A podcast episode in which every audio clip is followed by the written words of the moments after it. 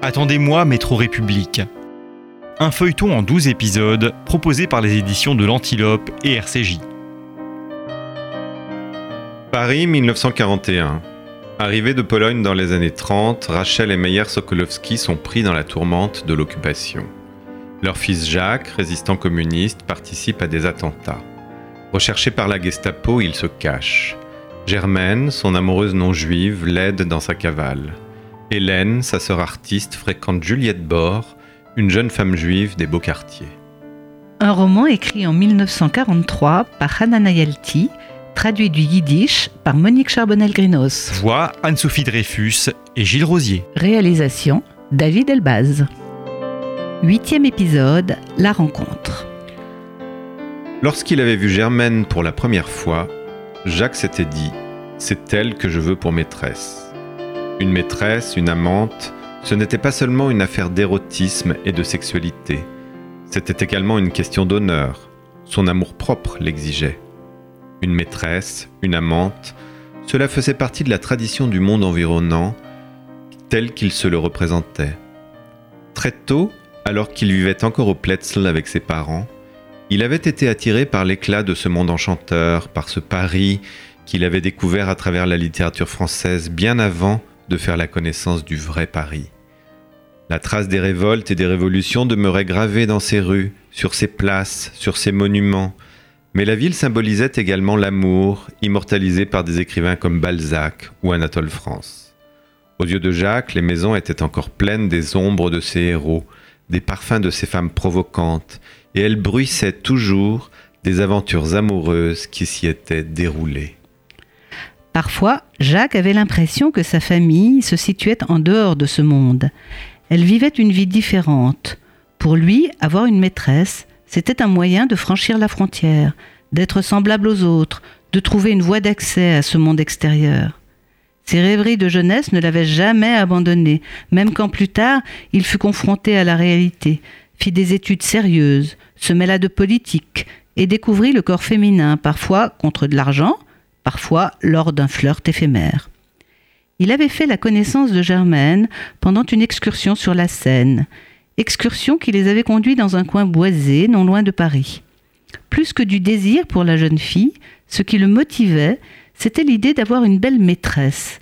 Toute la journée, les jeunes avaient lézardé dans la forêt, chanté, s'étaient baignés, séché au soleil. Il avait tournicoté autour d'elle, mais elle lui avait glissé entre les doigts. Il ne lui restait plus qu'un maigre espoir, se retrouver seul avec elle en descendant du bateau. Au retour, le bateau croulait sous la verdure. Les filles avaient planté des fleurs dans leurs cheveux et à leur corsage. On avait chanté à la vie, au soleil et à l'amour, la plupart ignorant que c'était la traduction française d'un chant russe. La sortie avait été organisée par l'Union des jeunes filles de France. En fait, les organisateurs étaient des membres d'un mouvement de jeunesse d'extrême gauche.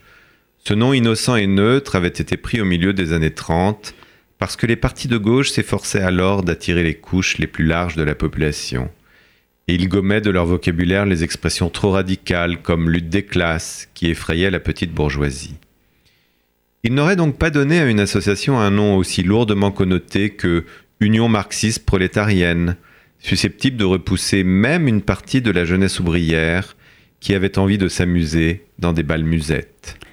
Mais Jacques avait trouvé l'occasion d'engager la conversation avec Germaine sur le bateau. Peut-être était-elle allée seule sur le pont arrière, à la poupe, pour lui fournir cette occasion. Elle regardait l'eau tourbillonner sous les coups précipités du moteur. S'étant approché d'elle, Jacques lui avait dit Mademoiselle, vous me plaisez beaucoup. Ça va, c'est bon, avait-elle répondu brièvement sans lever la tête. Je vous ai souvent vu, vous m'avez toujours plu. Pourquoi est-ce que vous ne me l'avez jamais dit avant? Jacques était désarçonné. La jeune fille était plus forte qu'il ne l'avait imaginé. Il avait l'impression d'avoir perdu le premier round. Sans reprendre son souffle, il avait poursuivi. J'aimerais vous revoir, mademoiselle. Vous pouvez me dire où vous habitez? Je peux vous donner mon adresse, mais vous feriez mieux de ne pas venir. Tout en parlant, elle le regardait avec un sourire amusé. Pourquoi?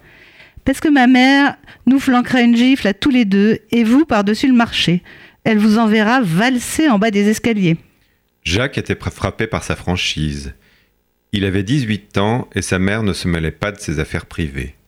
Si elle l'avait fait, il ne l'aurait jamais avoué. Germaine paraissait avoir le même âge que lui. Elle l'observait, ses yeux exprimaient l'assurance d'une personne d'expérience. Puis son regard s'était fait plus amical, un regard séducteur et prometteur. Du côté de Jacques, il n'était plus question de conquérir, il s'était senti conquis dès le premier instant. Attendez-moi, Métro République. Un feuilleton en 12 épisodes proposé par les éditions de l'Antilope et RCJ. Un roman écrit en 1943 par Hanana Yalti, traduit du yiddish par Monique Charbonnel-Grinos.